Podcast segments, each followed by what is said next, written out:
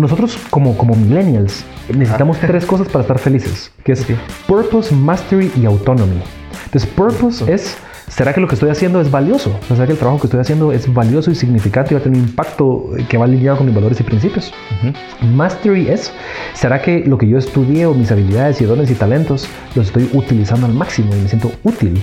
Y autonomy significa, ¿será que tengo libertad de decisión, de espacio y tiempo de cómo hacer las cosas que estoy haciendo?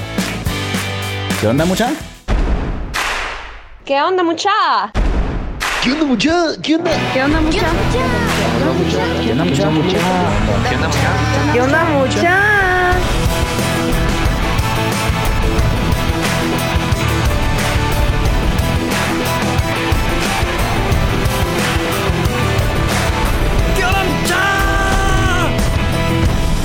¿Qué onda, mucha? ¿Cómo están? Espero que estén muy bien. Mi nombre es Jorge Delio y suelo ser la persona que te recuerda que aún no sos ni la mitad de lo que vas a llegar a ser. Así que bienvenido una vez más a ¿Qué onda, mucha? Podcast. Comenzamos.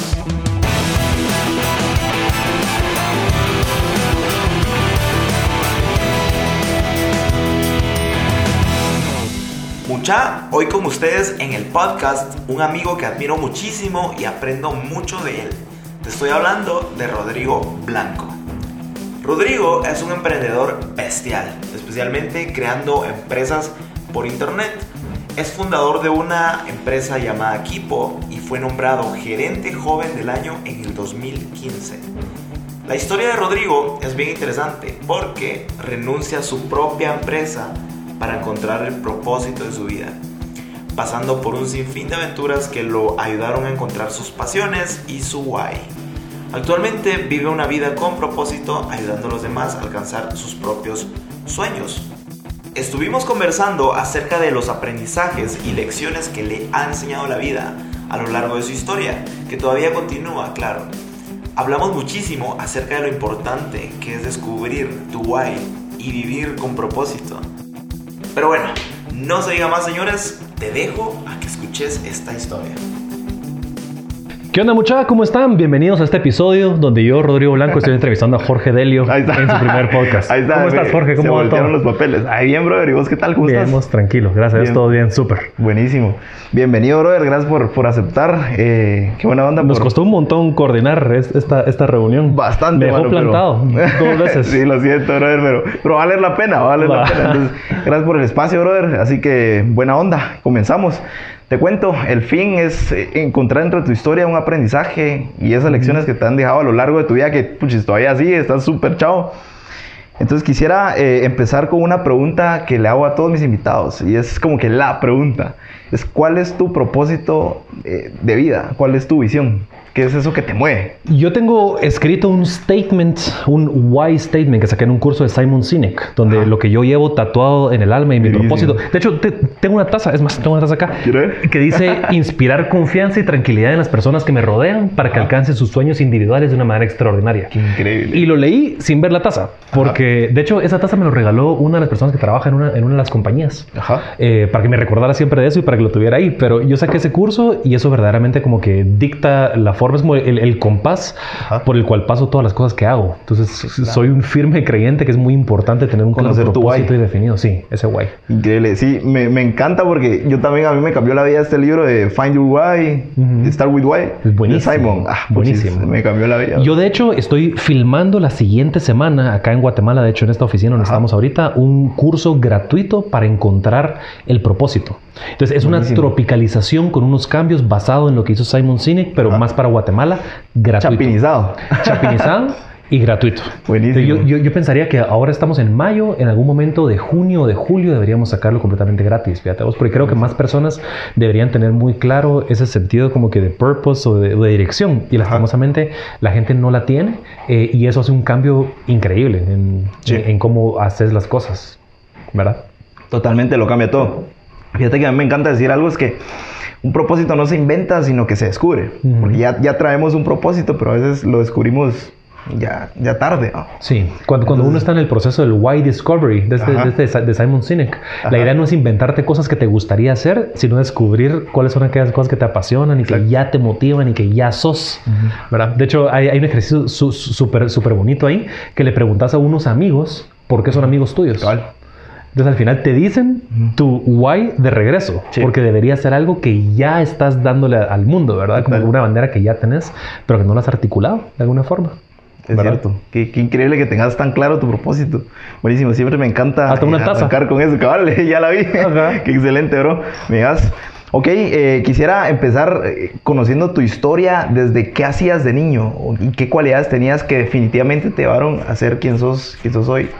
Mira, las, yo pensaría que lo que más me ayudó a ser quien soy hoy, que, que gracias a Dios me siento una persona exitosa, tranquila, con calma, eh, con muchos defectos también, pero con una dirección ba- bastante clara y creo que voy en muy buen camino y me siento satisfecho de quien soy, es eh, el- mis papás. Yo, yo creo que mi mamá principalmente me apoyó incondicionalmente desde que yo era pequeño. Eh, y hay, hay- hay un tema del rol que juega la figura materna y la figura paterna en el crecimiento de un niño. Ajá. Porque fíjate vos que la figura materna te ama incondicionalmente. So- solo porque sí. O sea, por ejemplo, cuando sos chiquito y te vestís de futbolista o de lo que sea, la figura materna te ama solo por estar vestido así. Y dice que sos el mejor y que el más guapo y que toda la cosa, aunque no seas. Y uno se la cree. Porque es un amor incondicional. Sí. Y la figura paterna no te dice que sos bueno ni te valida hasta que no metes un gol o hasta que no haces un buen pase. Entonces son dos tipos de amor distinto, el amor incondicional y el amor condicional, que es el, el de la figura paterna. Y no necesariamente es papá y mamá, porque a veces se, se cambian los roles y la mamá es figura paterna o el papá es figura materna, pero... Mamá el- luchona. Sí, pero el, el punto es que tuve de mis papás Ajá. eh, una mamá que me amaba y que me decía que yo podía hacer lo que quisiera y que era un príncipe y un rey que me merecía el mundo. Y un papá que me decía, está bien, patojo, pero echa punta y trabaja y sé honrado y tienes que levantarte temprano y chambear porque la vida es dura y tienes que ganarte el pan de cada día. Sí, entonces esa intersección creo que es extremadamente valiosa porque no te puedes desbordar para ningún lado. La gente que tiene una figura materna demasiado fuerte eh, piensa que se merece el mundo sin hacer nada. Sí. Y la gente que tiene una figura paterna demasiado fuerte trabaja para toda la vida y no creyéndose que se merece nada. Entonces, Wow. es, es un rollo bien raro. Entonces, si vos balance. tenés un balance fuerte en los dos lados, creo yo que tenés personas que se creen valiosos, Sí. pero que saben que solo por creerse no van a lograr nada. Entonces, Ajá. tienen la autoestima para ir romper derechos sabiendo que Sí. tienen que echar punta. Es un tema muy interesante. Entonces, mi, mi- mi familia creo yo que fue fundamental y ¿Cómo? obviamente si- sin eso, imposible. pues. Sí, me imagino. Sí, vi una entrevista, per- perdón que te interrumpa, de, de Sam Altman, que es, el, que es el manager de Y Combinator. Ajá. Y él estaba diciendo una, una cosa en una, en, una entrevista que leí, de que agarró toda la data de todas las compañías exitosas de Y Combinator y de todos los startups y agarró un factor común denominador eh, en quiénes van a ser exitosos y quiénes no. Dicen que lastimosamente hay una ley de Pareto del 80-20, en donde el 80% de los founders exitosos son de familias unidas que apoyan a los hijos de clase media alta. Entonces dicen, si te apoyan tus papás, vas a ser exitoso o, ten- o tenés más chances. Ujú.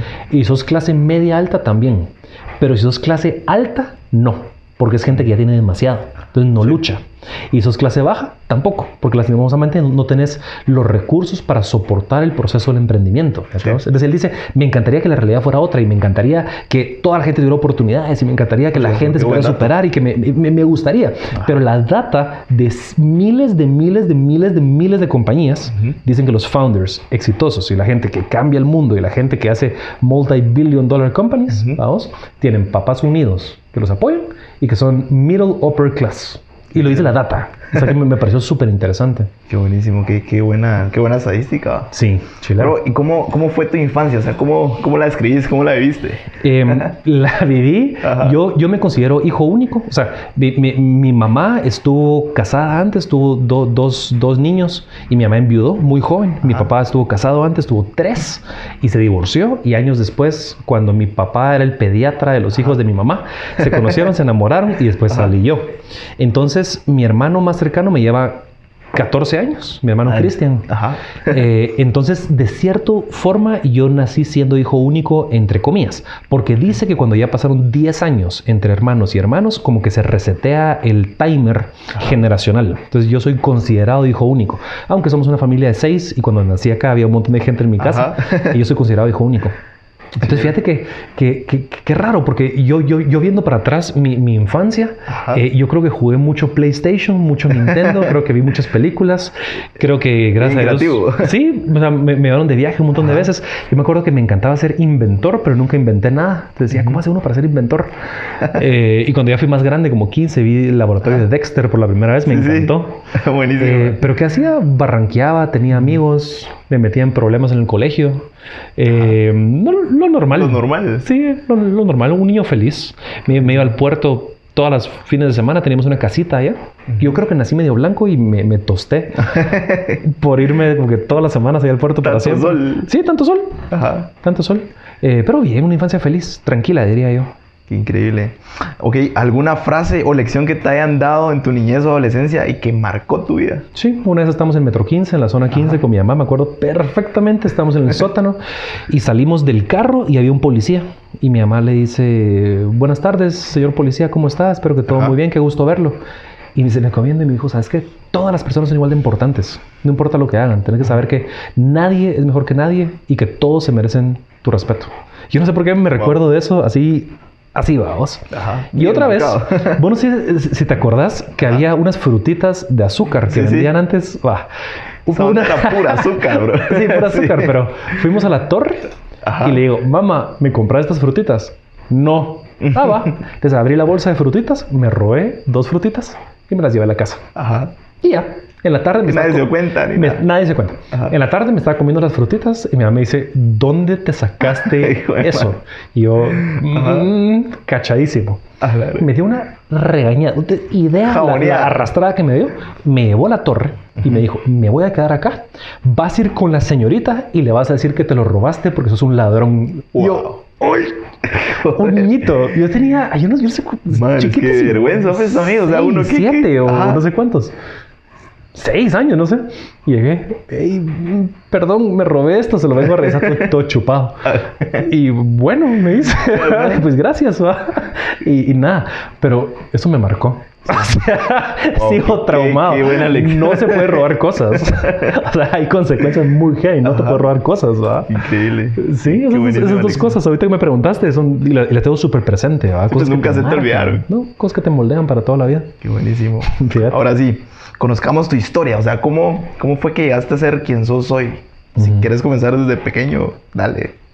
Mira, primero no me considero así como que el gran exitoso, creo que me falta mucho por hacer y me hace falta mucho impacto. O sea, cu- cu- cuando, cuando me decís quién sos hoy, es un me sentí como un rockstar que no soy. ¿vamos?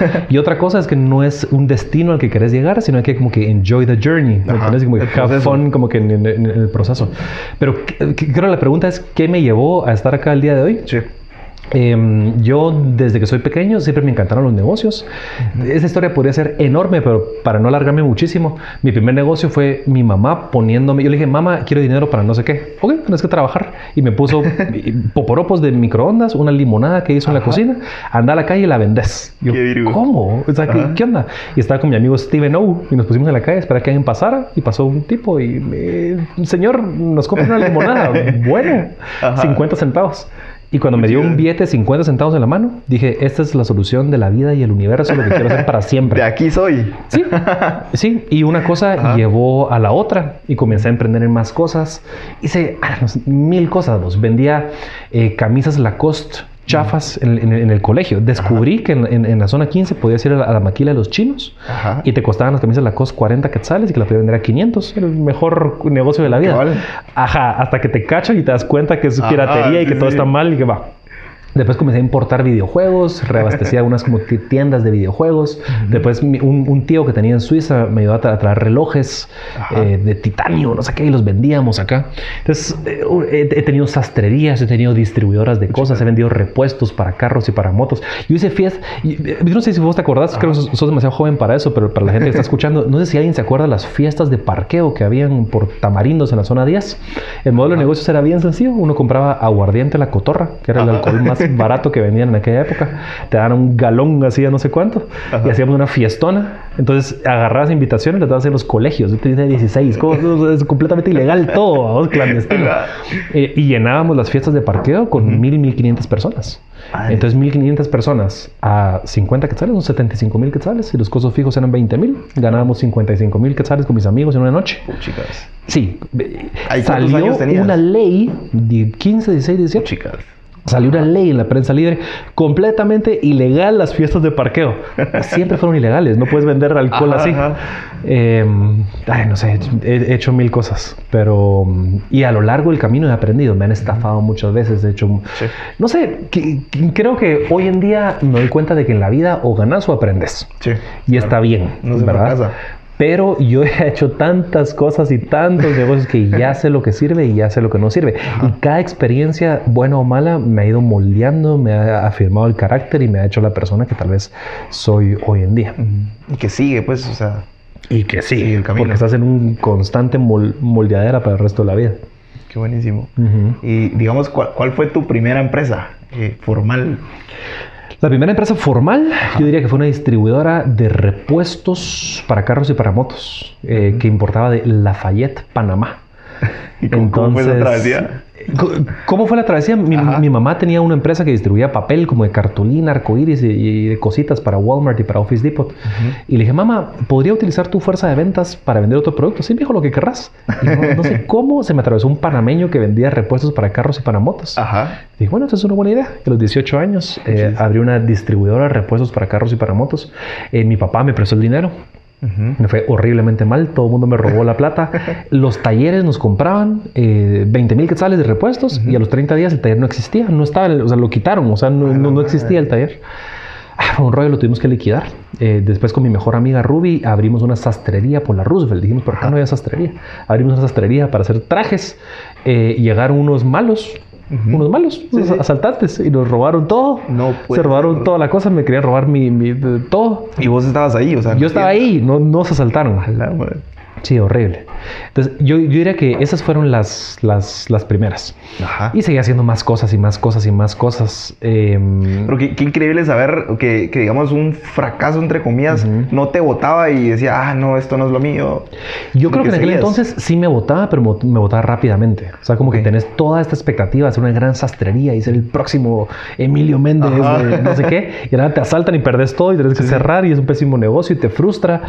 Entonces te quedas triste un día y el día siguiente decís, bueno, la vida continúa y tengo tantos sueños y tengo garra dentro de mí, ¿qué voy a sí. hacer para comer el mundo de otra forma? Pero no hay, no hay para dónde, ¿verdad?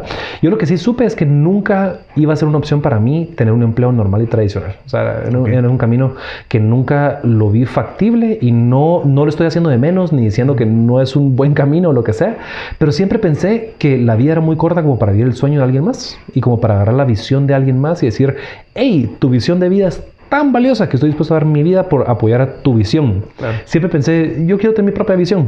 Eh, y es un camino que tiene más riesgo, que tiene más incertidumbre, para que no sabes qué va a también. pasar. No, obviamente no es para todos. Yo, yo- yo creo que tengo una, una gran tolerancia al riesgo, como que lo manejo muy bien. He hecho muchos negocios y muchas situaciones que digo, oh, oh, esto es 80% que todo salga catastrófico. Ajá. Pero el 20% es tan valioso que vale la pena este riesgo mesurado, aunque esté desproporcionado, ¿me Ajá, entiendes? sí, Pero sí. Hay, hay gente que con poco riesgo Sí, no, no hace nada, la aterra. se aterra. Ajá. Entonces yo creo que yo me tiro más para el otro lado, de que el riesgo no, me, no, me aterra tanto. Y eso me permite tomar decisiones más rápidas y más osadas, tal vez, que otras personas no tanto. Sí.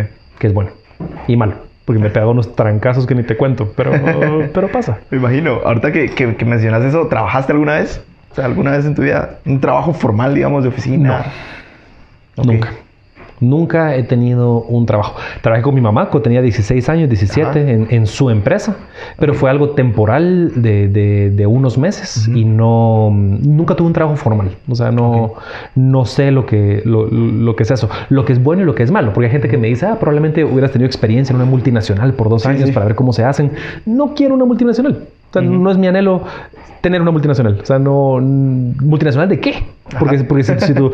El, el- el otro día, un- una, una historia malísima y me porté re mala onda, pero me, me encontré a, a- a un tipo, a una- un amigo en la universidad en el aeropuerto ¿qué onda vos? ¿Cómo vas? Bien, y vos bien haciendo sus proyectos y todo. Ah, qué chilero.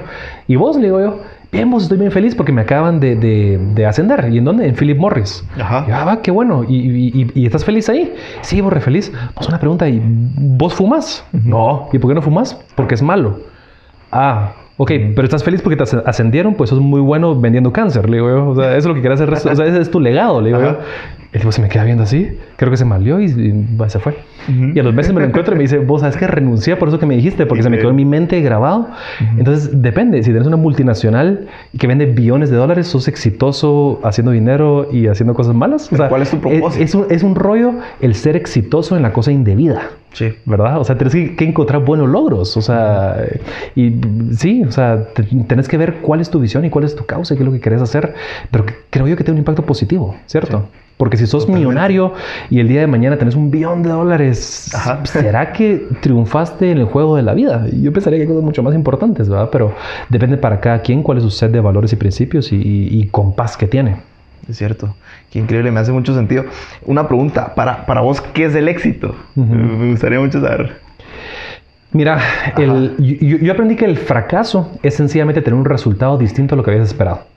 O sea, un, un fracaso para mí Sí, puede ser. aprendizaje. Voy a hacer tal cosa y no me salió. Es un fracaso. Entonces, siguiendo esa misma línea, el éxito debería ser tener un resultado idéntico al que vos habías esperado, ¿verdad?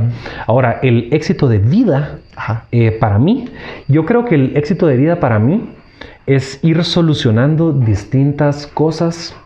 Por ejemplo, yo creo que es importante solucionar el tema del dinero. Hoy en día la mayoría de personas están trabajando para, para generar un ingreso y vos puedes solucionar el problema del dinero en el momento que tenés inversiones que te generen un ingreso pasivo y que sin que vos muevas un dedo, tus inversiones automáticamente te generen lo que necesitas para llevar el, el estilo de vida al que estás acostumbrado. En ese momento ganaste el, el problema del dinero, por así decirlo. Ajá. Entonces, ahora, ¿qué vas a hacer con toda esa libertad? Entonces, yo creo que Dios nos hace distintos con diferentes dones y talentos y habilidades. Yo creo que a Dios le gusta cuando nosotros utilizamos esos talentos, dones y habilidades para bendecir a los demás. Yo creo que la autorrealización está no cuando vos estás bien, sino cuando ya estás bien y te enfocas en que los demás estén bien. Entonces, Justo para como mí, la pirámide de Maslow. como la pirámide de Maslow. Ajá. Pero cuando la pirámide de Maslow ya llegaste al triangulito, está en autorrealización. Sí. Y después, ¿Qué más? la autorización de los demás. Porque creo que somos como que seres de tribu, o que queremos Sí. compartir y que queremos que los demás estén bien. Entonces, para mí el éxito, yo creo que sería eh, ganar el, el- el- problema del dinero para ya solo quitarme eso, eso del camino y enfocarme en ayudar a, la autorrealización de los demás, que va muy alineado con mi propósito de la taza, que es inspirar confianza y tranquilidad en las personas que me rodeen para que alcancen sus, sus sueños individuales de una manera extraordinaria. Me. Y hoy en día estoy haciendo eso de muchas formas. Entonces yo creo que si puedo pasar una vida de propósito en la que estoy inspirando a los demás, ayudando a los demás y toda la cosa, eh, y me gustaría tener una familia, casarme, tener hijos, buenísimo, pero para mí ese, ese sería el éxito, Sa- saber que, que, que vivimos en un mundo material eh, y que de alguna forma logré ganar ese, ese gran obstáculo que hay. Y aunque el dinero no es lo más importante y no es el fin, vivimos en este mundo físico donde sí te abre puertas y sí es importante. Y el dinero no es bueno y no es malo. Lo que es bueno y es malo es lo que vos hagas con el, con el dinero que tengas y el impacto que puedas tener. Entonces, si logro ganar eso y dedicarme a una vida de servicio, de inspiración para los sueños de los demás, creo que esa es una vida que para mí vale mucho la pena vivir. Increíble. Y eso es lo que quisiera, o sea, enfocarme en eso. Buenísimo. Yo a eso le llamo vivir con propósito. Sí.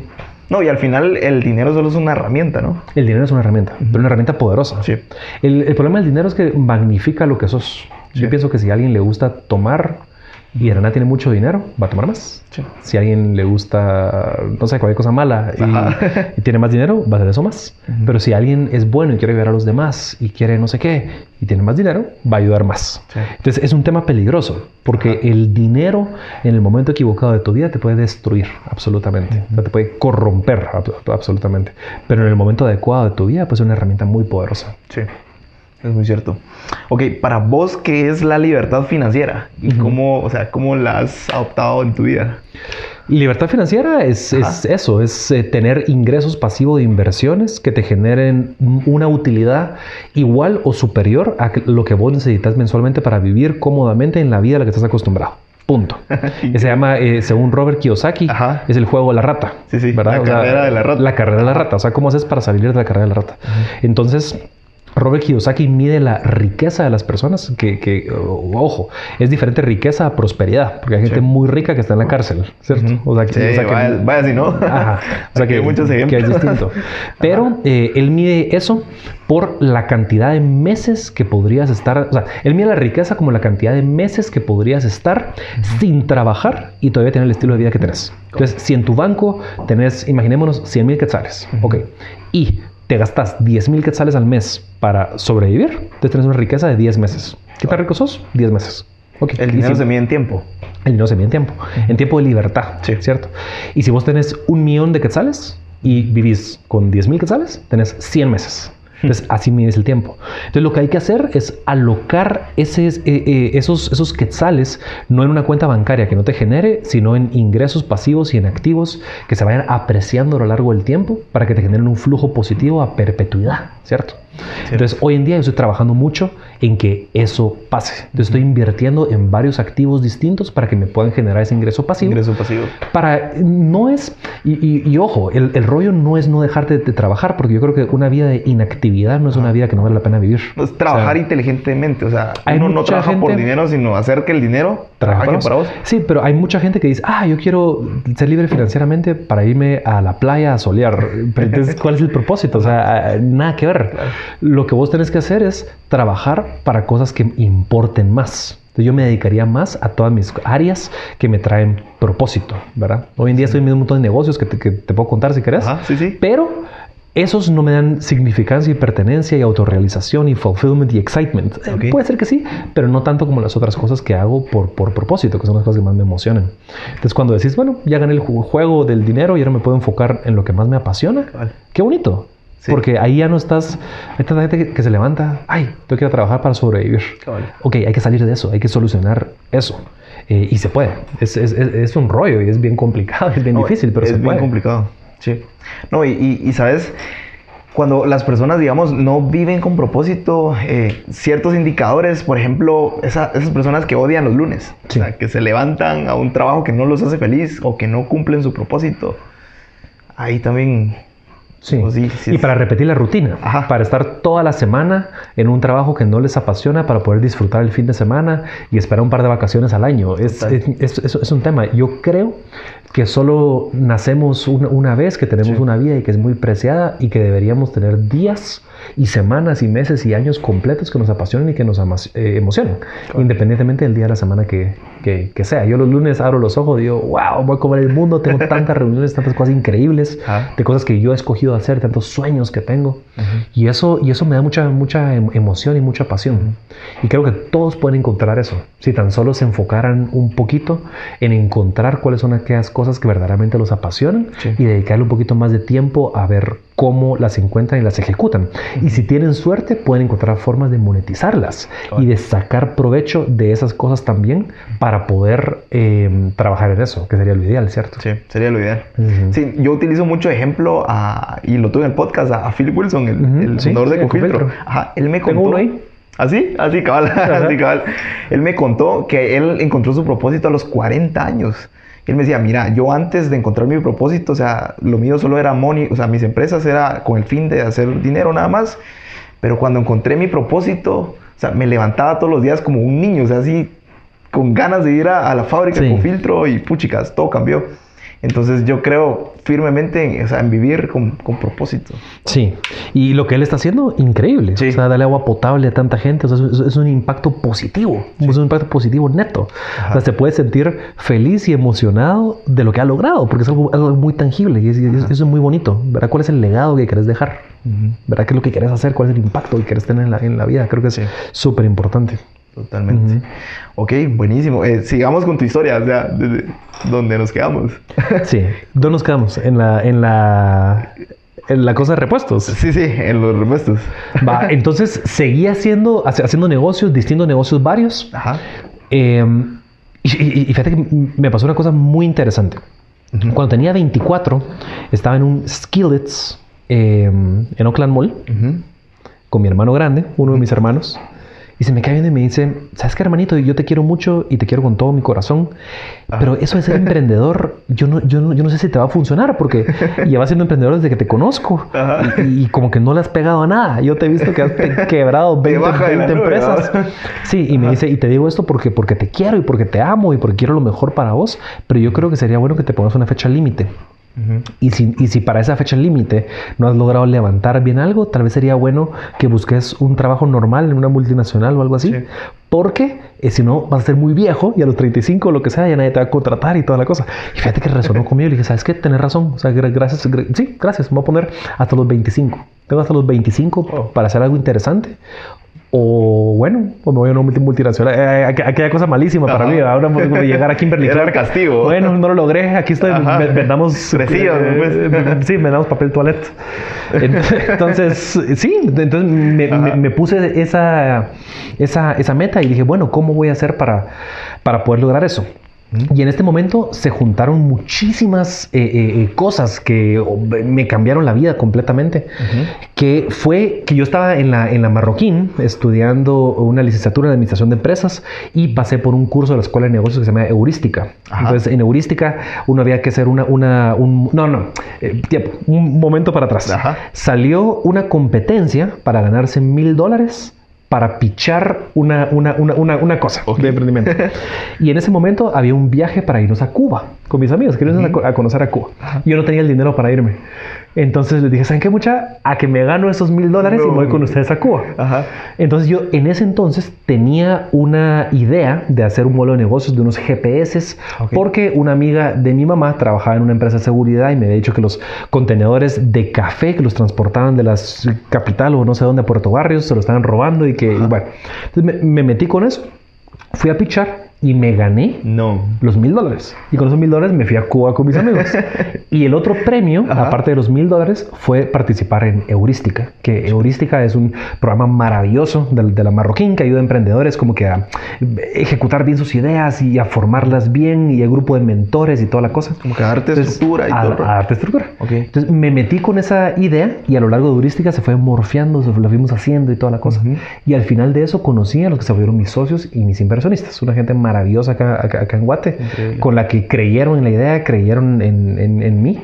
Y uh -huh. eh, esa fue la, la, primera como gran empresa, te, te, podría decir, y lo que cambió verdaderamente mi vida. No solo por el apoyo que me dieron, sino por todo lo que aprendí de ellos. Era gente maravillosa que me, que me mentorió, sí. que me cambió la mentalidad y viendo así un breaking point uh -huh. eh, en mi vida, o sea, como algo, un, algo que te cambia completamente Ajá. y radicalmente, fue haber conocido a, a, esta, a esta gente. Entonces. Que de con, cierta forma fueron tus mentores. Sí, fue, sobre fueron, gigantes. Fueron mis socios jefes, Ajá. Pero, pero, pero, pero mis mentores. Gente sí. increíble. Matías de Tesanos, Julio González. Ah, madre, es, es, un crack. Sí, es, y yo decir que es un crack es un understatement. Ajá. O sea, Matías se maneja a otros niveles estratosféricos sí. de conocimiento y de agilidad mental. O sea, sí, la, for, la forma como, como, como él piensa. Sí, o sea, mm. es, es un Musk guatemalteco. Ajá. Es un Elon Musk de sí. Guatemala que lo tenemos por acá y tenemos que estar, que estar agradecidos por eso. Pero eh, aprendí muchísimo de él, o sea, de, de, de, cómo piensa, cómo ve el mundo, de cómo... Y, y, Matías es la parte visionaria, arriesgada y emprendedora y Julio es la parte eh, administradora, numérica y financiera. Entonces ellos dos se complementan muy bien, son un, son un excelente equipo. Entonces tuve la oportunidad de, de, estar con ellos y de aprender muchísimo. Entonces por ello, si se están escuchando este, este podcast, muchachos, los admiro muchísimo y les agradezco infinitamente haberme cambiado la vida. Pero eso Ajá. fue para mí un, un, un turning point, ya tenemos completo. Increíble. Uh -huh. ¿Cómo, o sea, ¿cómo se llamaba tu empresa? ¿Qué hacías? La empresa eh, eh se llama Kipo. Kipo. Entonces, sí, lo que hacíamos son aplicaciones de GPS, de geolocalización. De, eh, comenzamos con aparatos físicos que traíamos de la China para meter mm. en contenedores de café. Y pues eh, hicimos una plataforma de GPS y después pasamos a aplicaciones. Eh, entonces, era una compañía de software as a service Ajá. para servirle a compañías con una fuerza de ventas grande, como farmacéuticas, como vendedores uh -huh. y toda la cosa. Entonces, eso hacíamos. Hacíamos software de localización basado en GPS. Qué loco. Sí, sí, súper interesante, súper interesante. Estuvimos sí. con un proyecto contigo bastante grande, se llama Localizador Tigo. Eh, Y ahí lo hacíamos por medio de celdas, triangulación de celdas. Ajá. Entonces, sí, súper interesante y aprendí muchísimo. Yo no sabía... O sea, y- ajá, eso te iba a preguntar, o sea, si eras como experto en esa área o te apalancabas de otras personas. No, fí- fíjate que un, un- un tema recurrente a lo largo de mi vida es que yo nunca he sido experto de un área. Eh, si vemos lo que estoy haciendo hoy en día, yo creo que no soy experto en nada. Yo hoy en día lo que hago es más creación de valor de, de cosas. Por ejemplo, me invento algo que, que debería existir. Eh, por ejemplo, te voy a dar un, un- un- un ejemplo claro y puntual que está pasando ahorita esta semana. Ajá. Tengo una idea de cómo poder salvar todo Petén de la deforestación. El problema que tenemos en Guatemala es que la gente está deforestando los árboles, porque la gente necesita leña y va y corta cualquier cosa. Y, y es, es un tema, o sea, podemos todos estar de acuerdo que reducir la tala ilegal de árboles es algo netamente positivo, Sí. ¿cierto? O sea, no, no importa lo que penses políticamente o lo que sea, cortar árboles ilegalmente está mal, ¿cierto? Entonces, fíjate que tengo la idea de crear un dispositivo con un panel solar, ¿sí? Y que ese, ese dispositivo que esté powered por un panel solar tenga un SIM card, un aparato, un Arduino, una computadorcita, lo que sea metida ahí, Ajá. que esté escuchando completamente como si fuera un teléfono y que esté llamando totalmente a la nube, o sea, 24/7 y que esté streameando información. Entonces, tengo la, la- la información de que un aparatito de esto puede escuchar a un kilómetro a la redonda. Entonces, si hacemos un mesh, un network de 20.000 o 25.000 de esos aparatitos, podemos cubrir todo Petén. Entonces, podríamos escuchar en tiempo real lo que está pasando todo Petén con toda esa información, para- tirarlo para la nube. Y en la nube tenés una super máquina escuchando con machine learning, algoritmos, saber, vamos, en donde está identificando los sonidos. Entonces sabe, lo, alimentas de librerías, de librerías, de miles de sonidos. Entonces sabe identificar entre pajaritos, entre lluvias, entre truenos y Tala toda la cosa que lo normal. Y tala de árboles ilegal, como hachazos o chainsaws. Entonces creo que tener un dashboard de visibilidad en tiempo real que alerte a las autoridades y que todo Guatemala pueda ver en real time cómo está el bosque es algo netamente positivo. Increíble. Ahora, yo no sé hacer el aparato, pero ya me reuní con dos personas que son súper expertos en creación de hardware y machine learning, AI y no sé qué, para que hagan eso. Tengo la idea de lanzar un Kickstarter. Y el Kickstarter o el GoFundMe o lo que sea sería, ayúdanos a salvar todo un país de la cosa forestal con la visión de poder- de poder- pasarlo al mundo completo. Y que tú puedas por 100 dólares apadrinar un kilómetro cuadrado de árboles Increíble. en Guatemala. Entonces creo que la gente lo puede hacer eso. Hacer una especie como de crowdfunding. Sí. Yo nunca he hecho un crowdfunding, pero sé quién es el experto de crowdfunding. Va, yo nunca he hecho la cosa de machine learning, pero sé quién es la persona de, de machine learning. Entonces creo que mi rol en la sociedad o lo que soy más bueno hacerlo es en crear valor de cosas que impacten para todos y de inspirar a las personas para que se asumen al barco, empoderarlos y que la gente ejecute en lo que mejor sabe ejecutar. Nosotros como, como millennials necesitamos tres cosas para estar felices, que es Ok. purpose, mastery y autonomy. Entonces, purpose es, ¿será que lo que estoy haciendo es valioso? ¿Será que el trabajo que estoy haciendo es valioso y significante y va a tener un impacto que va alineado con mis valores y principios? Mastery es, ¿será que lo que yo estudié o mis habilidades y dones y talentos los estoy utilizando al máximo y me siento útil?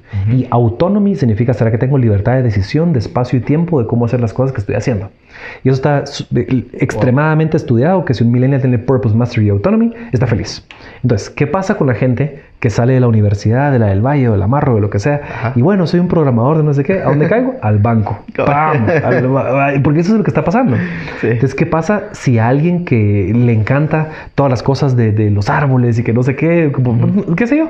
Pues, ¿qué te parecería ayudarme a este proyecto para salvar Guatemala? de No sé qué, es una cosa grandiosa que a la gente le gustaría sumarse. Pues, ¿Y cómo funciona? Bueno, primero el propósito es este, que vamos a hacer un impacto netamente positivo y es algo valioso y es importante. Y aparte de todas las habilidades que vos tenés, vos la puedes utilizar como querrás, porque tenés libertad completa de utilizar todas las herramientas y hacerlo como vos querrás, desde tu casa, a las horas que querrás, cuando querrás, de como querrás. Vamos. Entonces mi rol acá sería armar el equipo y fondearlo, vamos. Y después tal vez, no sé, ver cómo lo escalamos, pero, pero me encanta hacer eso, me encanta la parte de la creación. Yo creo que soy, soy un muy buen creador y un muy mal administrador. O sea, yo soy muy bueno como que en el inicio en las compañías. Y no tan bueno en mantener, o sea, cuando decís, ah, ya tengo una compañía establecida, ahora vamos a crecerla 20 años mensual. Eso a mí me... eh, No, porque eso es mucho de 20% crear ya y... soy mucho de crear, de crear y de ejecutar. Y creo que no, no soy un buen administrador. Creo mucho. que hay mejores administradores que yo. Ajá.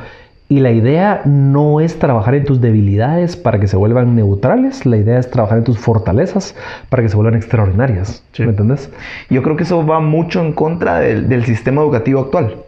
Sea, por ejemplo, si alguien, qué sé yo, no es bueno en las mates, Sí. vienen rápido y lo meten a que refuercen mates. Como o, a mí. Yo tenía maestros acá arriba Ajá. de tutorías todas las tardes porque era pésimo, pésimo en, en- en mate. A mí me gustaría que mis hijos fueran a, a- a colegios como Acton, como Ah, Rainbow. bien disruptivo. como- exactamente. En donde agarran las habilidades que tienen Sí. y los potencian, ¿verdad? Porque todas las personas son distintas. Entonces no podemos agarrar un sistema educativo one size fits all. Que por cierto fue hecho para la revolución industrial, para que la gente se especializara en las fábricas y, Cabal de la ya no época, vivimos en ese Creo rollo. que se llama método prusiano, algo así estaba leyendo yo una vez. imagínate.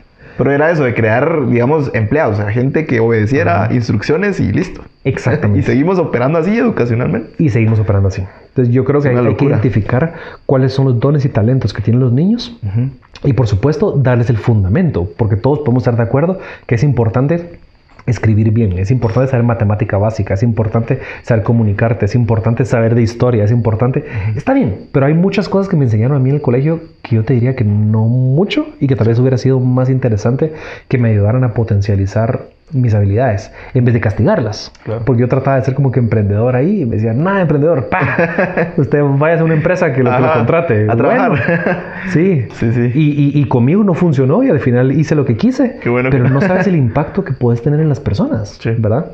O sea, y, y, por ejemplo, imagínate, eh, yo sé que un curso hace, hace años donde, don- donde me dieron el ejemplo de un niñito que quería expresar su creatividad porque quería, vamos, y agarró un, un marcador, un crayón y pintó la pared. Porque en aquel entonces no sabía que pintar la pared era malo, porque Sí, sí. no tiene eh, jurisprudencia de que eso es malo. Él en su inocencia. Ah, y le dieron una regañada y una sopapeada y una cinchaseada que inconscientemente los papás crearon dentro de él un link entre la creatividad es mala, Sí. el expresarme y en ser libre causa dolor. Y eso repercute a lo largo de tu vida en formas que no sabemos. Entonces es, es un tema muy delicado. Sí, te pone creencias limitantes. Ajá. Y después esa persona, mira, hace algo de creatividad. No, yo no soy creativo. ¿y cómo? ¿Y por qué no? No, yo no soy creativo. Y, ni siquiera la persona lo puede articular, pero está, él está asociando el ser creativo con dolor. Es, es un rollo muy, muy heavy que le puedes hacer a un niño, donde eh, le tenés que explicar de una manera positiva, con afirmaciones positivas, por qué no tiene que hacer eso en vez de darle una gran sopapeada. Sí. Qué buenísimo. Ok, qué increíble. Ok, sigamos con Kipo. Ujú. Y después de ahí, ¿qué? Bueno, entonces yo de equipo, em, yo de equipo renuncié. Ok, ¿por qué? ¿Por qué? Porque eh, yo conocí de Dios. Fíjate que hace poco tiempo, yo diría que hace como seis años. Eh, lo conocí cuando llegó Federico Aparicio, que es mi mentor, mi pastor y mi amigo y mi confidente y toda la cosa. Si estás es- escuchando eso, te quiero un montón. Ha cambiado mi vida. Buenísimo, buenísima onda. ¿no? Ujú. Entonces eh, lo conocí en la, en la- Marroquín, en, en una plática que él dio. Y él estaba contando de, de cómo él era tan exitoso y le que va bien y que, y que tiene sus empresas y 500 empleados y, y toda la cosa. Y en algún momento dijo, pero ¿saben qué mucha? Yo no puedo dejar de decir esto porque es súper importante y es que toda la gloria y toda la honra es para Dios porque yo solo soy un administrador de las cosas de Él mientras estoy pasando por esta tierra y soy un mayordomo de las bendiciones para bendecir a los demás. Y me quedé, wow, o sea, ya lo admiraba porque estaba haciendo pisto y porque tenía una gran empresa. Ajá. Y de nada dice eso y, y- y me voló la cabeza. Entonces le fui a hablar. Eh, nos caímos re bien. Me invitó a un grupo y me dijo una cosa. Eh, yo le dije, mira, pero ¿cómo funciona eso de Dios y toda la cosa? Porque yo lo he estado buscando y como que no lo he encontrado. Ajá. Y me dice, mira, eh, si querés, yo te voy a enseñar a caminar en el mundo lo sobrenatural. Y me quedé así, wow, re loco. Es Ajá. una, una, una cosa ll- llevó a la otra, conocí de Dios, comencé a ir a un grupo, comencé a ir a la iglesia, me leí la Biblia completa, me bauticé, de todo. Pa, pa, pa, pa, pa, pa. Y me comencé a sentir como que lo que estaba haciendo en esa empresa sí era importante y la visión que comenzamos era interesante, pero también no me estaba satisfaciendo como yo estaba buscando. Como que ¿Cómo, te lo explico? Como que los anhelos de mi corazón cambiaron y como que no me sentía satisfecho con la dirección a donde yo iba a llegar si a esa empresa nos iba súper exitosamente bien. Porque okay. si la empresa le iba muy bien, probablemente íbamos a generar mucho dinero y probablemente íbamos a estar bien, pero tal vez no era lo que quería en el momento. Como que quería eh, encontrar cosas que más fueran de significancia para mí eh, y, y, encontrarme a mí mismo, en, en, en, encontrar mi propósito en aquel entonces que no, no tenía ah, esto. Te a preguntar, ¿todavía no habías encontrado tu propósito? Cero, cero, cero. Okay. Me sentía perdido y me sentía vacío. Okay. Y me sentía que todos los días iba a trabajar y que trabajaba fuertísimo y muchas horas y que el resultado como que no lo veía y que el cerrar más clientes, hacer más cosas, no me dar esa satisfacción que estaba buscando o que anhelaba porque como que mi alma quería algo más. Sentías ¿verdad? ese vacío. Sentía ese vacío. Mm. Entonces un día estaba orando y aunque la gente me crea o no me crea, eso es lo que pasó. Dios me habló. y me dice, si estás listo, vas a renunciar mañana porque estás listo para tu siguiente etapa. El día siguiente fui y renuncié. Y le dije a mi ¿De socia... tu propia empresa? sí, bueno, eh, Pues- tenía en aquel entonces una co-CEO. O sea, habíamos dos CEOs dentro de la compañía, lo que hizo que el proceso, gracias a Dios, hubiera sido más fácil. Porque si sos el único gerente general, no sé cómo hubiera funcionado eso. Pero eh, ella tomó el liderazgo completo de la compañía. O sea, voy a estar agradecido infinitamente por el apoyo que me dio, tanto ella como mis inversionistas. Que les dije, mire, muchacho, me pasó tal cosa y me volví cristiano y, y siento que Dios me habló y quiero hacer esto. Y todos me apoyaron. O sea, me pareció increíble que me dijeron, vos, qué, qué chilero, te, te apoyamos. Loco. Sí, siento que las puertas se abrieron y que todo el mundo me apoyó. Todo y, fue y casando. que, y que todo se fue casando. Entonces me fui a las Filipinas a un año completo, a una isla que se llama Palawan. Me metí en Google y busqué cuál es la isla más linda del mundo. Busqué Palawan. Palawan Ajá. en las Filipinas, en una isla maravillosa. Paradisíaca. paradisiaca. Entonces estuve allá un año viajando entre Filipinas, Malasia, fui, fui a China, fui a Hong Kong, fui a Sri Lanka. Eh, para, para tener tiempo para mí, para conectarme con Dios, para ver qué es lo que quería, para etcétera. Y en todo esto fue que comencé a trabajar en el tema de Amazon. Ok. Eh, porque tenía que generar algo para sobrevivir. Y en aquel momento con, con, mi, con mi novia de aquel entonces que me acompañó en el viaje, yo le decía, mira, tenemos que hacer dinero, tenemos que generar, pero no quiero comenzar una compañía desde cero y no quiero trabajar para nadie más. Entonces me dice, ok, acabas de matar el 99% de las probabilidades que hay. Le digo, bueno, pero a- a- algo tiene que haber. O sea, si Dios me trajo hasta acá y si fui obediente y si fui fiel y me vine y renuncié y estoy acá, algo tiene que pasar. No hay para dónde, ¿verdad? Sí, sí. Es como en la Biblia cuando le dicen a Abraham, bueno, Abraham, andate. Y agarra a Sara, le digo, "Bueno, Dios me habló y me dijo me fuera. ¿Y a dónde? Pues, a ver, y se va. Eso, eso- eso es una locura. Y pues mira, todo lo que pasa. Sí, entonces eh, estando ahí, estaba en Facebook, en una Mac, y salió un anuncio de un tipo. Hola, te voy a enseñar cómo vender productos en Amazon. Pues funciona de tal forma, no sé qué. Y me súper cautivó, Ajá. me metí. me- eh, cada podcast de él duraba como una hora. Y estamos escuchando con mi novia en aquel entonces ¿Cómo? tres ¿Cómo se podcasts al día. ¿El podcast o la novia? El podcast. Se, se llamaba. Ahí mandale saludos si está escuchando, brother. se, se No, no. llamaba. ¿Cómo se llama? Amazing Seller. Ok. The Amazing Seller. de por Scott Walker. Ok. Entonces, al día escuchamos tres podcasts. Y cada vez que yo lo escuchaba, decía, wow, yo sé hacer esto. Eso es un tema de internet que manejo completamente y yo lo sé hacer. Entonces, saqué mi tarjeta de crédito, compré unos productos, los mandamos eh, y me fue malísimo. O sea, gasté mil dólares y al final del ejercicio recuperé 400. O sea, perdí 600. Ajá. Pero le, estás testeando, pues. Sí, y, y- y lo que dije es ya cerré el Ajá. círculo. O sea, ya abrí la cuenta, tengo la cuenta de banco, eh, compré en la China, lo mandé a Estados Unidos, los productos llegaron, los pude mandar a la bodega, alguien lo vendió, alguien lo compró, tuve una, una tasa de conversión y me depositaron. Lo que, lo que hay que hacer es hacer más óptimo ese, ese- ese modelo. Entonces nos fuimos a la China, nos fuimos a Hong Kong, eh, conseguimos más productos, comenzamos a, a- a trabajar en, en todo eso y a los tres o cuatro meses, yo diría que un, un día me desperté vi mi aplicación de, de- de Amazon, pum, y me di cuenta que mientras estaba dormido, porque estaba en la otra parte del mundo, mientras estaba dormido literalmente, había ganado más dinero en un día de lo que estaba trabajando, lo que estaba ganando de gerente en la otra compañía. Wow. Y llevaba como tres días de, de haber ganado más. Entonces dije, wow, oficialmente estoy ganando más de lo que estaba ganando. Y eso es un antes". ingreso pasivo. Es un ingreso pasivo. O sea, ganar mientras Ajá. estás durmiendo incluso. Exactamente. Entonces ahí, va, entonces eh, estuve así como por tres días. Dije, bueno, ya tengo esto. Pero, ¿cuál es el propósito de esto? O sea, no creo que Dios me haya traído hasta acá solo por esto, como que tiene que haber algo más, como que tiene que haber, o sea, no creo que, o sea, soy como que no, no me casa que renuncié, que me vine hasta las Filipinas para vender en Amazon y que ahora hago uh, más de lo que ganaba antes. Ujú. ¿Y qué? ¿Y a quién le importa? ¿Y qué? O sea, no, no tiene propósito, no tiene sentido. Ajá. Y un día estaba en el mar, sentado como a las 11 de la mañana, con el agua como hasta el ombligo, pensando, ok, ya tengo la plata, pero igual me siento vacío. Siento como que no logré nada, es malísimo. Y de la nada tuve como una epifanía, Ajá. que es mi propósito es ayudar a que otras personas logren lo mismo. Porque hay muchas personas en el mundo que se sienten de la misma forma que yo, atrapados, sin propósito, sin sentido, y que tiene que haber una forma en la que yo pueda dedicar mi vida a inspirar a que otros logren lo mismo que yo logré. Y así comenzó Life of Meaning. Entonces, Life of Meaning es esta plataforma educativa eh, donde hoy en día tengo más de 3.500, tenemos, porque te- te- tengo a mi socio Dani ahí, que es un, es un crack también. Ayer se unió uno más. Así empecé vos, buenísimo. Ahí tenemos más Está de, increíble. más de ¿verdad? Te 3.500 felicito. personas eh, estudiando ahí eh, cómo generar ingresos pasivos y, y ahí vamos a lanzar el curso tropicalizado de Simon Sinek The Purpose en, Buenísimo. en- en julio, en junio o en julio. Entonces me genera mucha, mucha ilusión porque es una plataforma donde podemos compartir contenido donde la gente verdaderamente está siendo impactada y la gente verdaderamente está siendo beneficiada. Entonces esa fue el starting point o la primera gota de cómo comencé a tomar decisiones para el servicio de los demás.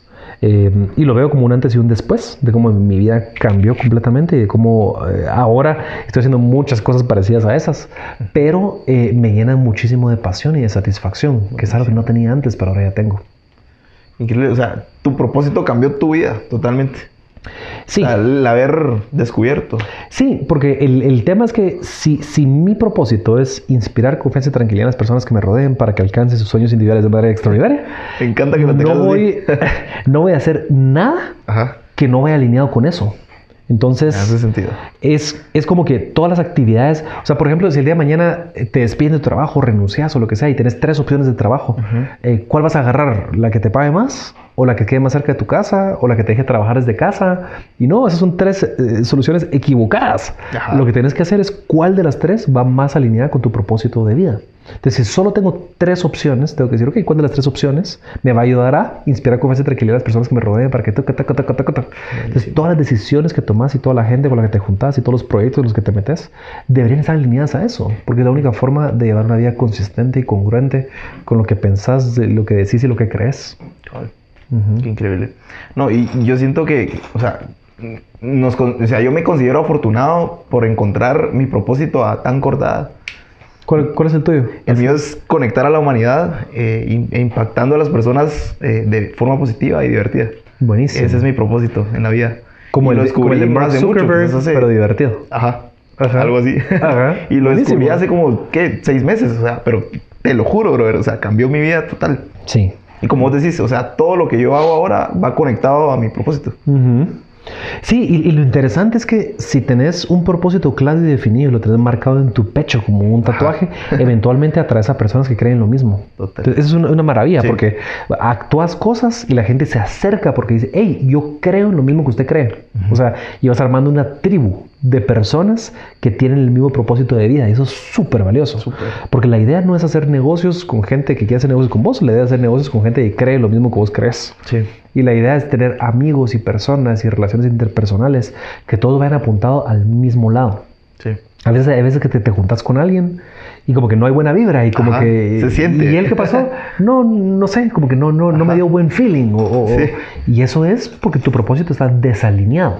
No es por subestimar a la otra persona, ni por decir que su propósito es malo, ni que esa persona es mala, ni lo que sea. Es distinto. Y no todos nos tenemos que caer a, a- a todos bien. Y está bien. Pero qué bonito darte cuenta que hay cosas que nos inspiran y cosas que nos emocionan y cosas que queremos representar y hacer en el mundo. Y que la vida es más fun y más exciting Ajá. cuando conseguís a gente que piensa lo mismo. Para poder armar una tribu de gente loca que cree lo mismo que vos. Sí. No, y uno atrae lo que es. O sea, Uno yo creo mucho en es. la, en la ley de la atracción. Sí, Y es como el, eso. el secreto. Ajá. Sí, definitivamente. Sí, sí. Sí, o sea, vos hasta te puedes enfermar con la mente. Ay, no, me da gripe, me da gripe, me da gripe. ¡Pum! Vamos.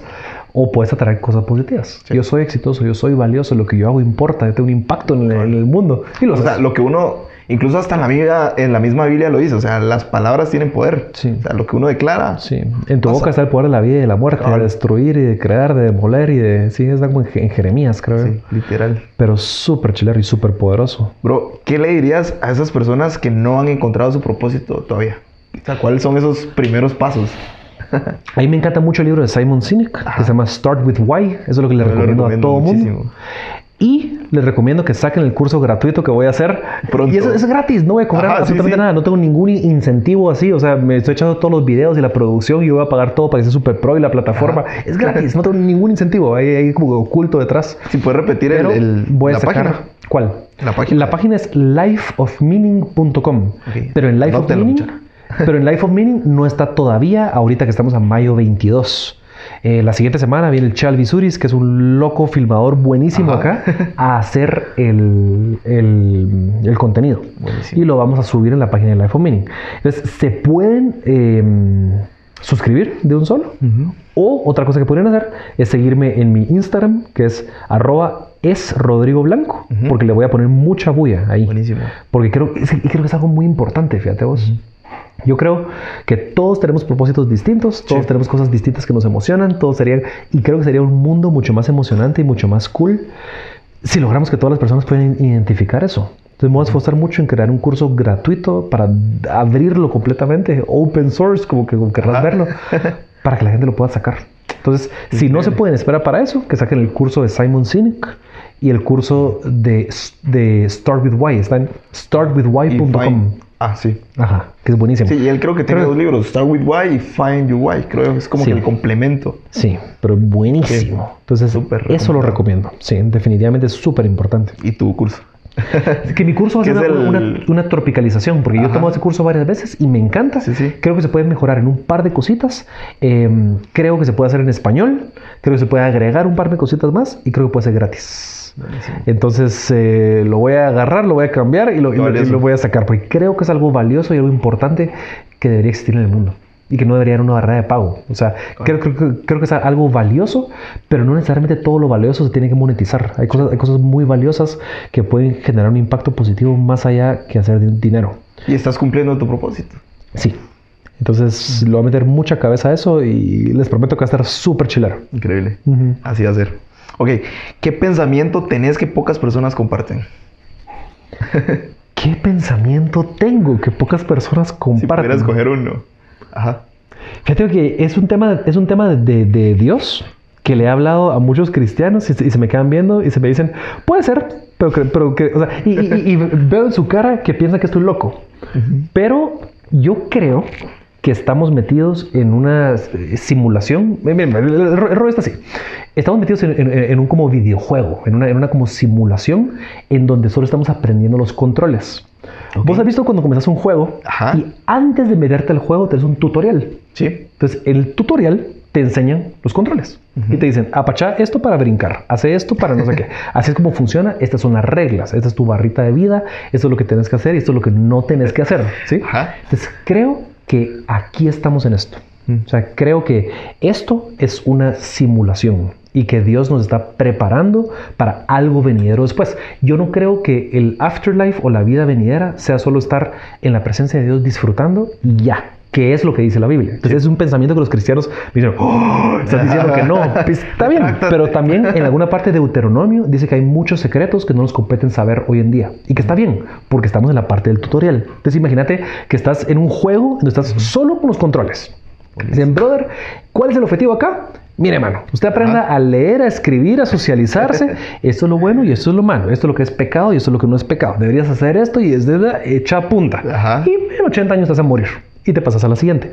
Y en la siguiente etapa ya comienza lo importante. ¿Que ¿Qué es lo importante? No sé. Pero también dice la Biblia que los que son puestos en poco y son fieles, sobre mucho los van a poner. Entonces, qué chilero ver de que sos un buen hijo, administras bien tus finanzas, limpias tu carro, haces tu cama todos los días, que son cosas insignificantes, pero pueden tener repercusiones eternas. Y después salís vos y, ah, está Jorge Delio, buenísimo, vos te portaste re bien, sacaste 88 puntos de 100, vas a ser el gerente general de la galaxia A828X. Ajá. O no sé, vos, Entonces, ¿qué, qué creo yo? Que no muchas personas comparten. Ajá. Que estamos en, en- en- un videojuego, que todo está juzgando, que todo está midiendo y que eso es mucho más importante de lo que creemos.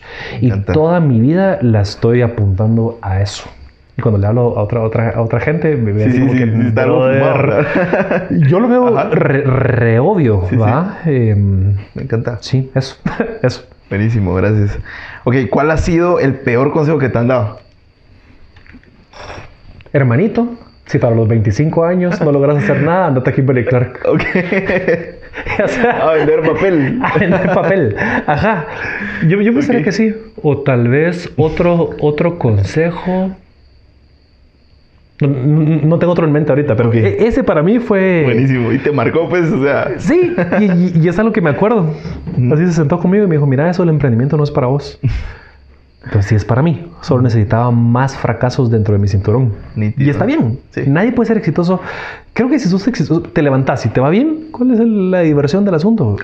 Y fíjate vos de que los inversionistas invierten más en personas que tienen muchos fracasos en su pasado, porque ya sabes qué no hacer. O sea, no puedes, si alguien sale de Stanford, summa cum laude, ¿y qué has hecho de, de emprender? Pues nada, solo de aquí, aquí, pero de Stanford. Personas que tengan ya calle, vamos. Tenés que tener experiencia de fracaso y de ver cómo lidiaste con el fracaso. Nítido. Quebrar compañías duele, mano. O sea, duele levantar plata y, y pedirle a tu familia o amigos dinero y invertirlo en algo y manejarlo y que por X o Y razón, ya sea por tu culpa o por el externo, lo que sea, pero no me dice tu riesgo. Como, como emprendedor deberías generar valor y reducir el riesgo. ¿va? Lo hiciste mal. y de la nada, y que, que. Ajá, Ajá. eso duele. Pero está bien. Sí. Es parte del proceso y es parte del aprendizaje. Entonces, yo creo que si tuviéramos una cultura en donde podemos fracasar más rápido y más eficientemente, los emprendedores tuvieran un poquito más de garra, ¿cierto? O sea, hay que quebrar 10 compañías. No importa, que las rehaces. Pero la onceava te va a ir muy bien. Buenísimo. Ahora, ¿cuál ha sido el mejor consejo que te han dado? El mejor consejo que me han dado. Pues este- estas preguntas que me así en el fly, que no estoy preparado. Es- es- Eso es lo bueno. Una vez estaba viendo La espada y la piedra, que es una, una- una película de, de Disney. Ajá. Y me, y me acuerdo perfectamente, mi mamá me sentó con un montón de almohadas, con una espada de plástico y con una corona de Burger King. y estaba viendo la Yo película. creo que todavía dan esas coronas, ¿verdad? Sí, todavía andan esas Ajá. coronas, sí. Y me dice, mijito, usted es un rey. Nunca se conforme con menos. Puede hacer lo que quiera en la vida. Y se fue. y fíjate vos que eso te marca. Ajá. Es que te marca, porque hoy en día, mm, Sí. fíjate vos que subconscientemente, así como al niño que agarró un marcador y que pintó la pared y que lo cachimbearon y que por eso no es creativo, yo hoy en día pienso, bueno, voy a salvar todos los bosques del mundo. De Petén. Co- comencemos, Comencemos con con Petén. Ajá. ¿Y por qué no? Si soy un rey y puedo hacer lo que quiera. Es que eh, eso, eso, eso te marca. O, o sea, entonces, por eso es la importancia de ayudar a, lo- a lo- a- a los hijos, vos. O sea, es, una cosa increíble el impacto que puedes tener en la juventud si tan solo crees en ellos. Fíjate. Sí. Tengo una, una fundación que apoyo que se llama Cada Niño Ajá. que lo que hacemos es darle educación luego de la escuela a niños de la colonia de Santa Fe, que son de familias eh, de problemas, de drogas, de maltrato, de violencia, de, de- de cosas. Entonces, después de la escuela, van a este, a este edificio físico donde tenemos 150 niños y les dan clases de programación, de Excel, de PowerPoint, de Biblia, de valores, de, de- de- de to- toda la cosa. Y el impacto ha sido súper grande en los niños y han subido en sus notas y les ha ido súper mejor y están más felices y, Están y una cosa. vidas. Sí, pero fíjate vos que lo más importante, creo yo. Que aparte de, de- de enseñarles cosas y clases de inglés, tuve una clase de robótica que les abre la mente y toda la cosa, Ajá. creo que lo más importante es decirles, ¿sabes qué? Vos sos importante. Bienvenido, ¿cómo estás? Qué bueno verte, qué bien te ves. Mira, vos podés, vos sos valioso, vos sos... eh, porque es gente que cuando comenzó eh, le decíamos, mira, ¿qué quieres hacer cuando sea grande? No, pues quiero echar gasolina. Eh, ¿Por qué? Porque eso es lo que había visto generacionalmente. Sí. Y hoy en día dicen, no, quiero ser programador, o quiero ser maestro de no sé qué, o quiero ir a no sé dónde. Como que Y- les, y- les subieron la barra a los niños. Sí, pero la barra comienza a subirse cuando vos crees en las personas. Entonces, de la misma forma que mi mamá me dijo, mire, valioso. es un rey. Qué bonito que a un niño de 7 años que nunca ha escuchado eso en su vida, que se puede, le dice, mira, ¿Qué sueños tenés? Pues puedes hacer lo que querrás. Y aquí te vamos a ayudar, pues eso es valioso, eso es importante. Y Dios te quiere. Y es un niño increíble. Y, y eso le cambia el mindset a las personas. Total. Es súper importante. O sea, no podemos subestimar el impacto que puedes tener en las personas cuando crees en ellos, nada más. Buenísimo. ¿Cuál es tu mayor temor? Mi mayor temor. Ajá. O miedo, no sé. Mi mayor miedo. Yo creo que es que mi papá se muera. Ok. Y es un miedo que he tenido desde chiquito, fíjate. Mi papá, mi, mi- mi papá, es- yo tengo 31, mi papá tiene 82. Ok. Yo nací cuando él tenía 51. y fíjate que, que me, me pasó una cosa curiosa, porque cuando yo nací, nos íbamos al puerto eh, y un día estaba un lanchero y me dice, ah, es que su abuelito, no sé qué. Y yo, no, mi, mi abuelito es mi papá. Y me masqué, me puse, me puse a llorar, porque me daba cuenta que los papás de mis amigos eran más grandes. Eh, no, o sea, los papás de mis amigos eran como jóvenes Ujú. y mi papá tenía como, como edad como que de abuelito. Y hacía un papá increíble. Ajá, ¿no? pero, sí, sí. pero el punto es que con cuando era chiquito, eh, él me decía, ay, yo no sé, culpa de mi papá también, porque, ay, mi hijo, yo no sé si voy a estar vivo cuando te gradúes del colegio. qué mala onda, qué taza, o sea. ¿por qué? Ajá. Ajá. Y va, la chica tragedia. Y bueno, me gradué del colegio y está vivo. ah, mi hijo, yo no sé si voy a estar vivo cuando te gradúes de la U. y me gradué de la U, aquí estoy. Ah, mi hijo, yo no sé si va, va. Entonces, eh, hoy en día tiene 82. Lo estoy aprovechando, pasando un tiempo al máximo con Sí. él. Viajamos to- todos los días, paso con él mucho tiempo. Me estoy aprovechando mucho, mucho a mis papás. Pero cuando pase, vamos, eh, yo creo que ya me dio todo lo que tenía que darme y me ha dado, fue una figura paterna increíble, lo amo. Ah, la puchica, pero cuando pase, eh, eso. Tengo que decir que estoy pre- preparado para todo menos Creo que para es eso. el temor de muchos. Sí, o sea, eso sí, ah, va, va a roquear mi, mi mundo. Pero, pero no está pasando todavía, ya no quiero hablar de esto, cambio de pregunta, next. me parece. Pregúntame otra cosa, ya no me gustó este tema. Va. Ok, eh, ya estamos quedándonos cortos de tiempo. Pasamos a unas últimas preguntas, ya las de cierre. Y eh, voy a pasar a esta pregunta que la hago a todos y, y me encanta porque es bien, bien deep. Imagínate que tenés la oportunidad de tomarte un café por cinco minutos con el Rodrigo de cuando tenía 15 años. ¿Qué le dirías? Le diría. Le diría. Los problemas que tenés a diarios no son problemas trascendentales. Y las cosas que parecen hoy grandes tragedias, te aseguro que van a pasar. Porque no hay tragedia que dure por mucho tiempo. Enfócate en hacer el bien y en apoyar a los demás. Y todo el universo va a cuadrar para que todo salga. El, el Rodrigo de hace 15 años es un Rodrigo muy distinto ¿Sí? de hoy en día. Creo que tenía la misma esencia, o sea, como el mismo propósito, no articulado, pero el, el mismo propósito, la misma forma de, de- de ver la vida. Pero yo creo que eh, eh, ese consejo, fíjate vos que muchas veces nos ahogamos en un vaso con agua Sí. de cosas. Ay, qué tragedia, la nota de no sé qué. O me dijo la No. novia. Sí, y no son tragedias, fíjate vos, en el cosmos de la vida. Eso. Buenísimo. Ok, eh, ¿cuál es tu rutina? ¿Cómo arranca tu día? Mi rutina, por más raro que se escuche, es no tener rutina. Si tengo una rutina, salgo de ella. Por ejemplo, hago ejercicio todas las semanas. Una vez hago box, una vez nado, una vez hago peso y una vez corro. Odio la rutina. Hoy en la mañana tuve grabación de videos toda la mañana de acá. Después fui con un cliente en la tarde, almorcé en 5 segundos, jugué un cacho de PlayStation acá, me fui a otra reunión y, y aquí, y, Y aquí un vi- podcast. vino un amigo de toda la vida a platicar de cosas un rato. Ajá. Estamos en un podcast. Y mañana otra cosa. Tengo una reunión de no sé qué. La semana pasada estuve en Miami. Dentro de dos semanas me iré a Las Vegas a una conferencia. Trato de no tener rutina. En el momento que una cosa es rutinaria, me, me- me aburre. O sea que mi rutina es no tener rutina. Eh, hay cosas constantes. Siempre desayuno fuerte. Ok. Eh, huevos, frijoles.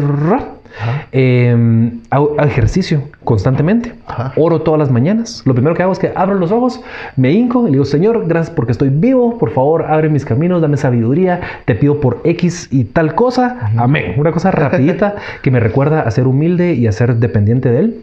Eh, y ya, yo tenía un desayuno fuerte, ejercicio y oración en las mañanas. Y el resto del día me gusta dinámico. Si las cosas son las mismas, las cambio. O sea, porque, porque, porque, porque las odio. O sea, no, necesito, necesito un, un patrón distinto, un patrón incierto, en donde solo voy como que planificando tres días para adelante. Nada. Ok, buenísimo. Ok, ¿qué libro o película recomendás que te haya cambiado la vida? De emprendimiento me encanta y no puedo recomendar o sea, un, un libro mejor que Zero to One de Peter Thiel. Ok. Es épico. Ese- ese no lo he o sea, es épico. O sea, Peter Thiel es uno de los eh, primeros inversionistas de Facebook hace un montón de tiempo. Mm. Y es un libro de emprendimiento buenísimo acerca de cómo crear eh, productos altamente rentables, cómo crear monopolios, cómo no tener competencia. Es una cosa maravillosa que te abre la mente así increíblemente. Y me gusta otro que se llama Bold, de Peter Diamandis. Ese también es buenísimo ese libro escuchado. acerca, acerca de emprendimiento. Me gustan todos los de Tim Ferriss, que es The 4-Hour Workweek y Tools of Titans. Buenísimo. Me gusta, me gusta muchísimo. Eh, y películas que me han impactado así mucho, no te puedo, no te puedo decir una ahorita así como que clara, así como que, ah, es esta película. No. Buenísimo, nítido, buena onda. Ok, eh, ya terminamos. Pasamos a una última dinámica, pequeña dinámica, Ujú. en donde yo te, te lanzo palabras chapinas y vos me decís lo primero que, que se te venga a la mente. Aguacate, dale. Aguacate. Va, listo. Va. ¿Qué es lo primero que se te viene a la mente al escuchar la palabra panza? Papaya, Cachito. toro, Chafa. minor. Un amigo que no. Buena onda, maestro. Ajá. Buenísimo. Ok, eh, ya, terminamos, brother. Buenísima onda. Puchis, ni, ni sentí el tiempo. Bueno, onda, se fue rápido. ¿Cuánto tiempo fue? Como, como, más de una 40 hora, minutos. creo. ¿Cuánto? A ver. Poquito más de la hora. No, pero estuvo buenísimo. Gracias, gracias por brother. todo. Gracias por llevarnos en este viaje. Estoy seguro que le vas a impactar a muchísimos, así como lo hiciste ahorita conmigo. Gracias, vos, buena onda. buena Cualquier onda, cosa, mucha la, la gente escuchando, estoy para servirles. Buenísimo. Y llevo una vida de servicio y lo que pueda hacer para apoyarles, hábleme, acá estoy. Muchas gracias. Así que buena onda, éxito. Gracias. Y Gracias por todo. Buena onda. Órale. Perfecto. Muchas gracias a todos por escuchar y buena onda por quedarte hasta el final. Espero que te hayas disfrutado esta historia tanto como yo y que te lleves esas pepitas de oro que son invaluables. Pero, como siempre, lo más importante es aplicarlo, ¿va? Rodrigo, mi brother, muchas gracias por volarnos la cabeza, por tu tiempo, consejos y el montón de lecciones que nos dejaste. Buenísimo contenido, bro. Hey, si aún no sabes cuál es tu propósito, tu why, tranquilo, tranquila. Disfrútate ese descubrimiento, ese viaje, ¿no? Como siempre digo, un propósito no se inventa, se descubre. Tu propósito ya está allí dentro, solo es de descubrirlo. Y ojo, un propósito se descubre, sí, pero lo vas construyendo. Justo ayer tomaba un café con un, con un amigo y, y le hice la siguiente pregunta, ¿cuál es tu propósito? Inmediatamente lo puse a pensar muchísimo y al final concluimos que aún no lo tiene claro. Es como si tuviera en una mesa todas las piezas del rompecabezas, pero desordenadas, sin armar. Pero tampoco está haciendo nada al respecto para juntar y hacer casar esas piezas. ¿A qué voy con esto? Para descubrir tu propósito, tenés que ser intencional. Es decir, móvete ya. Hace algo para descubrirlo. Se va construyendo, claro. Pero no va a pasar nada si la pasas viendo Netflix todo el día, ¿no?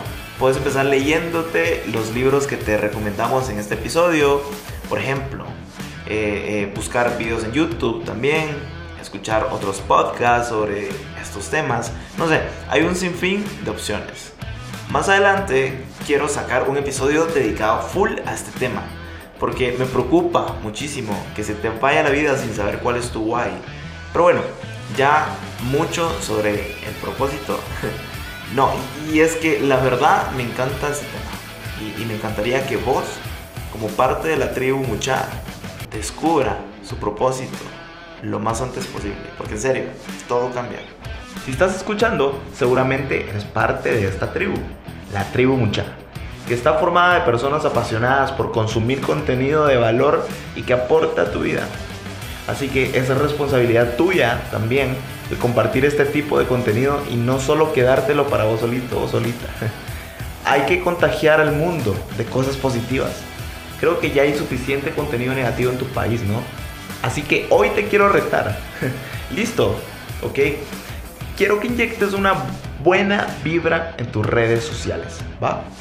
Entonces, vas a subir una story y quiero que escribas qué lección te dejó este episodio. ¿Qué frase te gustó o qué pensamiento tuyo tenés? Y así con cada episodio que vayas escuchando del podcast. Todo esto con el fin de contagiar cosas buenas, cosas positivas. Me etiquetas arroba y muy importante, vas a usar el hashtag qué onda mucha para que todos podamos ver las historias de todos. y estemos conectados de cierta forma. Yo voy a repostear todas sus historias, así que buena vibra, bro. Ojalá aceptes el reto. Nos vemos en la siguiente historia. Órale. ¿Qué onda mucha? Soy Lili, saludos desde Villanueva. Recuerden que cada latido hay que hacer que valga la pena y sigan escuchando el mejor podcast. ¿Qué onda mucha? ¿Qué onda mucha? ¿Cómo están? Soy Rodrigo y les mando un fuerte abrazo desde El Salvador. ¿Qué onda mucha? Les habla Lili Cabrera de Santo Domingo, Chile y me alegra que estés escuchando este podcast. Les mando un abrazo a todas esas personas chileras que hacen cosas chileras. Como tú, nos vemos.